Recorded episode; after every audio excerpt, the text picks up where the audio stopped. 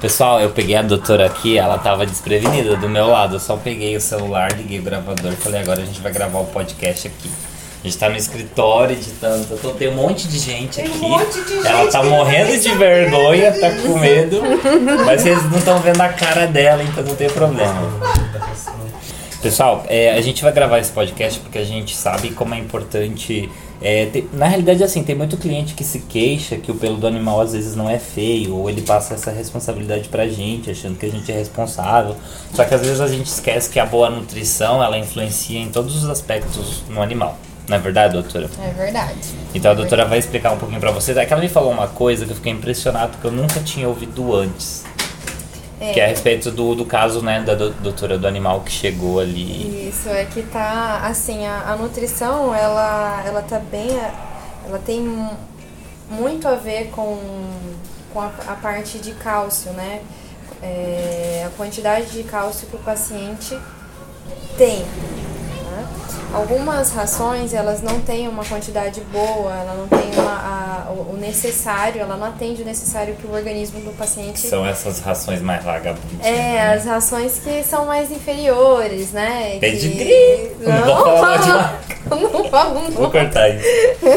Mas assim, que elas são. Tem muita ração no mercado que elas são muito apetitosas. O paciente tem uma. uma um desejo muito grande pela ração, ele cheira, já quer comer enlouquecidamente, Mas essas mais baratas? ou- das mais baratas. Por que que eles colocam algum componente? Porque é, é assim, ao invés de eles investirem em, um, em é, nutrientes adequados para a ração, eles simplesmente depois de fazer a, a ração, que pode ser com restos de ossos, vísceras, né, de, de outros animais, é, acabam fazendo só uma ração com muita farinha Hum. pouco nutriente necessário e acabam no final da, da- deles assarem né, a Aham. ração, eles passam o, o grão da ração em uma aspersão de, de gordura. Seja ela gordura de frango, né? Gordura da carne bovina. Ah, então por isso que fica apetitoso pro Isso, cachorro. e aí algumas têm, algumas têm ou não um cheiro, né, forte de carne, outras Aham. não, mas é, o, o animal ele gosta porque Uhum. o- é, é, é gostoso, a gordura, o gostinho da gordura, o cheiro da gordura é apetitoso pro cão. Só que assim, entra em vários quadros. Tem algumas rações que o animal vai lá, come e fica o dia inteiro sem comer, né? Que aquilo sacia a vontade dele.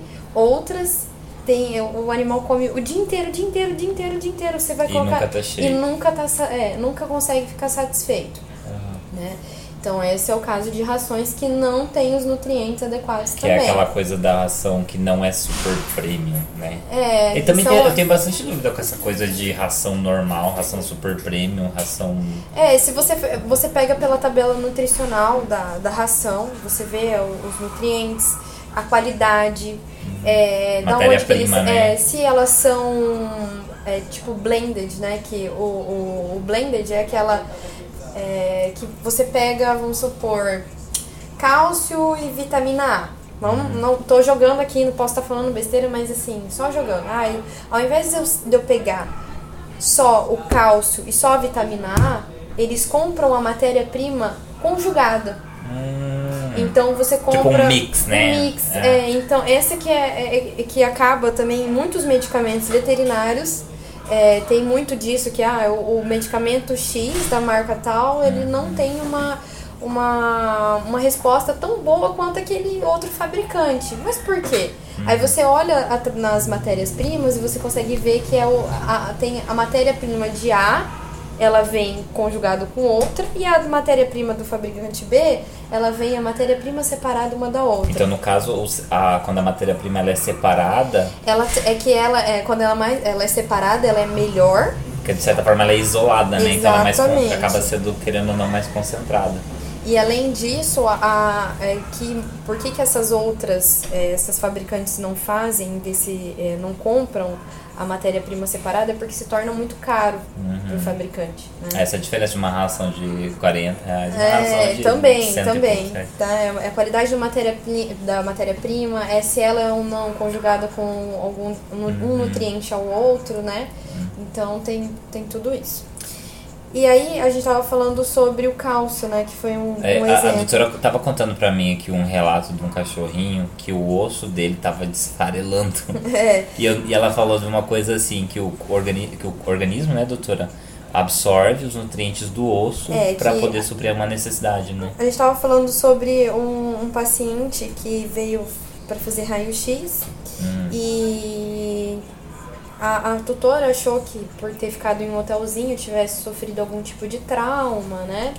Aham. E na verdade, assim, pode até ter sofrido algum trauma, mas não, Até não o de teve. cachorro, final de ano, você sabe como é que é, né? É, não, não tinha nenhuma fratura, porém, é, quando nós fizemos o raio-x do crânio desse, dessa, desse paciente, eu notei que tinha uma área osteopênica. O que, que é osteopênica?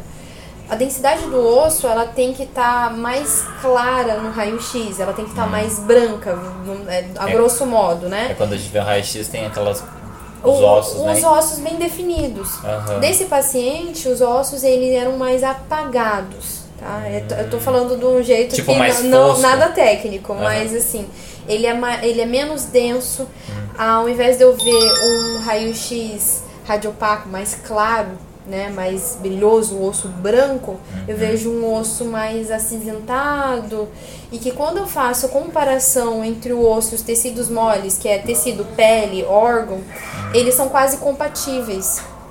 Né? Então, a densidade do osso sempre tem que estar superior à dos tecios moles. É o osso, né? É o que osso. segura, né? E no caso desse paciente, não. A, o, o osso ele estava com a radiopacidade compatível de tecidos moles. Então a gente vê uma deficiência de cálcio nos ossos. Isso pode estar associado à alimentação, a um problema renal, uma má, a má absorção, enfim. Mas a maioria dos casos a Alimentar. gente é, é alimentar. Né? Então o que acontece? O metabolismo para ele, ah, eu preciso de uma da minha de cálcio. É. O que, que eu posso fazer se da onde que eu deveria estar ingerindo, deveria estar é, consumindo, não está suprindo? Vou tirar dos ossos. Tiro dos É ossos tipo o uma cálcio. balança, né? Ele precisa se Ele- equilibrar de certa forma, né? É, o ele organismo. precisa pra fazer o metabolismo funcionar. Então o que acontece? Ele vai, tira dos ossos e manda pro, pra, pra corrente sanguínea, enfim, seja lá o que for a necessidade do, do paciente. E isso, é, por exemplo, tem uma patologia chamada hiperparatireoidismo renal secundário, né? Ah, o hiperparatire, hiperparatireoidismo Não, renal... mas que nome, hein? É, bem compridão, Ah. né? É, É um acaba palavrão. tirando também cálcio dos ossos para jogar na corrente sanguínea e consequentemente tem uma queda na densidade óssea, os ossos se apresentam mais osteopênicos, né? E também é, o pelo do animal muda totalmente a característica. tá? A caracter, o pelo de um pelo brilhoso ele passa a ser um pelo opaco. O, na hora que você vai passar a mão no, no animal, cai muito pelo. A queda aumenta bastante É, também, né? isso. Aumenta muito a queda. Alguns só tem aquele o subpelo, né? E um, um subpelo muito ruim, parece aquele pelo sujo, Aham. né? Mas na verdade é porque o pelo não tá tendo os nutrientes É, necessários porque esse, pra- nesse, nesse exemplo que você deu da alimentação de baixa qualidade, como reflete talvez na, na saúde dos ossos, né? Se o osso que é uma coisa primordial lá para a saúde do animal e pelo talvez seria a última parte, né? Quando chega ao ponto do pelo já está danificado algumas partes, né? Exatamente. Então, às vezes, assim, o paciente não tem nenhum, nenhuma queixa clínica. Ele Aham. vem para banho aqui com vocês tal, é, mas pra, aí você fala assim, olha, eu acho que é interessante dar uma, uma olhada, passar por um, um- um clínico veterinário, porque o pelo Uhum. tá opaco. Mas às vezes o pelo opaco não é só um, um problema do pelo, é um problema do É tá metabolismo dentro, do animal. né? Tá ali. Aí, numa simples conversa com um, um clínico, ele pode é, achar e detectar esses, né, esses problemas Uhum. é, nutricionais secundários, né? Aham. Doutora, você acha que usar suplemento alimentar ajuda na saúde do pelo? Ajuda, ajuda bastante. Nunca é em excesso Uhum. faz bem. Então, se for para suplementar, por que nós vamos suplementar? Com o, o que tá me levando a suplementar esse animal? Só uma característica Porque, externa? sabe, eu tenho um problema muito sério. A gente tem um problema, de, às vezes, de relacionamento mesmo com o cliente. Porque como a gente... Porque assim, eu converso com o cliente toda semana. O cliente só vai conversar com o veterinário se o cachorro estiver doente, se ele tiver com algum problema. Aí toda vez que a gente fala assim, olha, você precisa passar com o vet, né? Conversar lá. Tem cliente que fica meio assim, arredio, ele às vezes não quer. Ou ele espera o quadro piorar para daí ele tomar a decisão de ir, entendeu? Então a gente vê muito cliente, é, quando a gente não dá uma resposta do que ele deve usar, né? Que a gente evita de passar qualquer tipo, esse exemplo do Keranum mesmo, né? Que eu, que eu tô te, te- te falando. Tem cliente que vai e compra, né? E começa a dar o suplemento pro animal sem, Sem uma consulta sem uma prévia. consulta. É, isso, esse não é o Sei certo. lá, eu não sei, tem que fazer exame de sangue? Tem que fazer coisas? coleta de sangue. Pra a saber realmente se tem necessidade, né? Isso, porque é, além de, enfim, essa queda do cálcio, enfim, do, do paciente. Tô dando um exemplo que a gente estava, usando o exemplo que a gente estava falando. Aham. É, nós precisamos ver a função hepática, a função renal, né, porque isso está diretamente ligado. Tá? É, de repente, o paciente precisa fazer também um, um exame de diagnóstico por imagem, como ultrassom, Uhum. para avaliar é, função renal, função hepática O também. que, que é a função renal do, do, do- dos rins? no caso? Isso, como é que tá, como que tá a característica do rim na imagem e também no Uhum. bioquímico, né? Pode ter alguma alteração, Uhum. pode ter algum tipo de obstrução de ducto biliar, posso Uhum. ter alguma, alguma necrose de túbulos renais, que eu não tô fazendo uma absorção boa, né? Posso ter alguma... Porque às vezes o próprio organismo não consegue absorver o que o animal está ingerindo, né? Que tem esses problemas de absorção. Tem, tem esse problema de Tem absorção. também, né? Também posso, hoje a gente, o que eu mais tenho pesquisado sobre é a medicina ortomolecular, né? Que a principal coisa que a medicina ortomolecular estuda Ah, é a função intestinal. Por que a função intestinal? Todo mundo acha que o intestino só serve, né, pra gente ir no banheiro, tchau, ah, beijo, tá tudo fazer, certo. fazer as coisas. Mas o intestino é o órgão, um dos órgãos mais importantes do nosso corpo, porque é lá que eu faço a minha reabsorção, seja de água, enfim. Então, é, o nosso trato gastrointestinal, ele precisa estar 100%.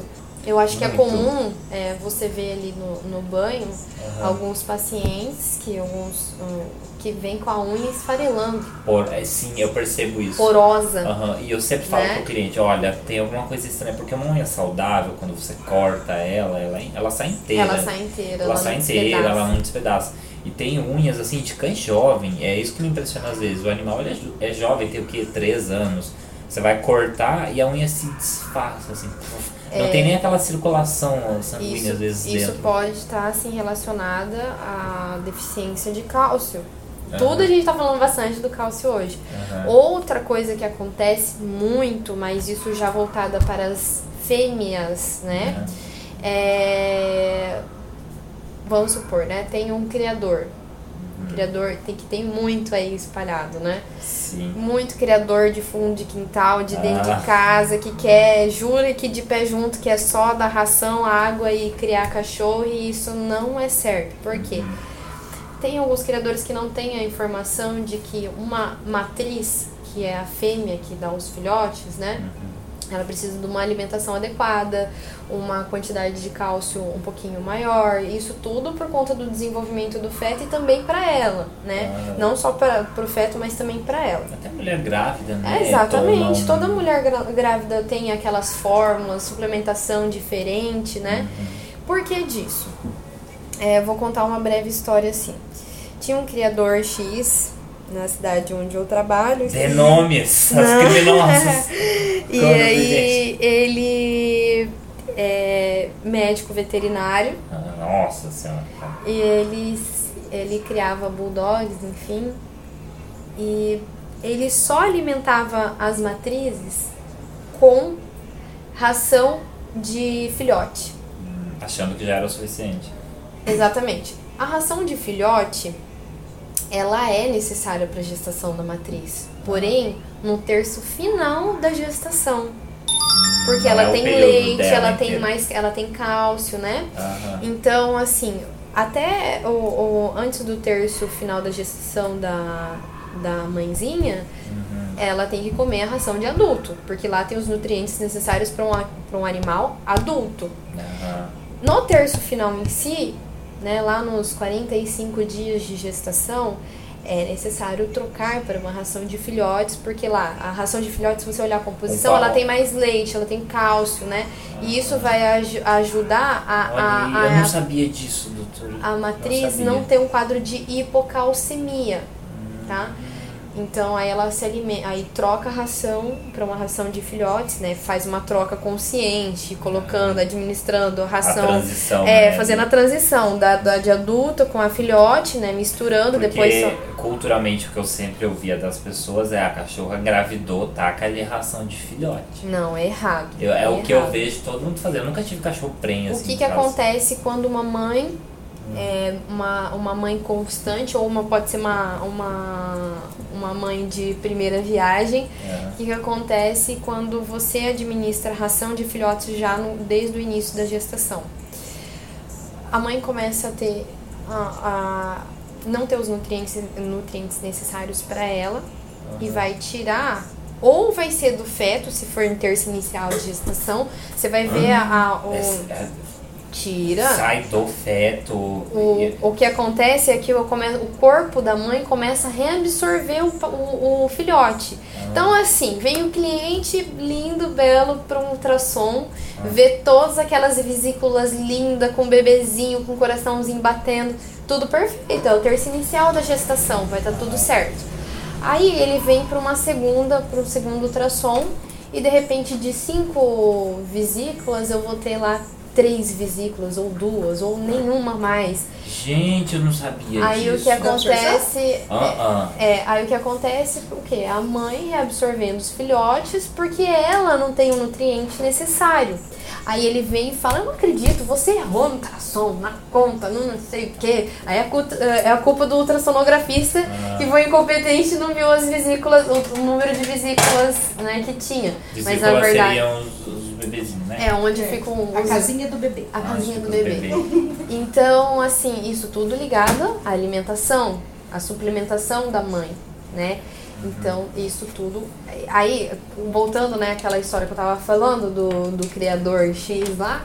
Então, era uma, ma- é, era uma matriz onde ela perdeu os filhotes, ela não conseguia desenvolver, ela não conseguia emprenhar, né?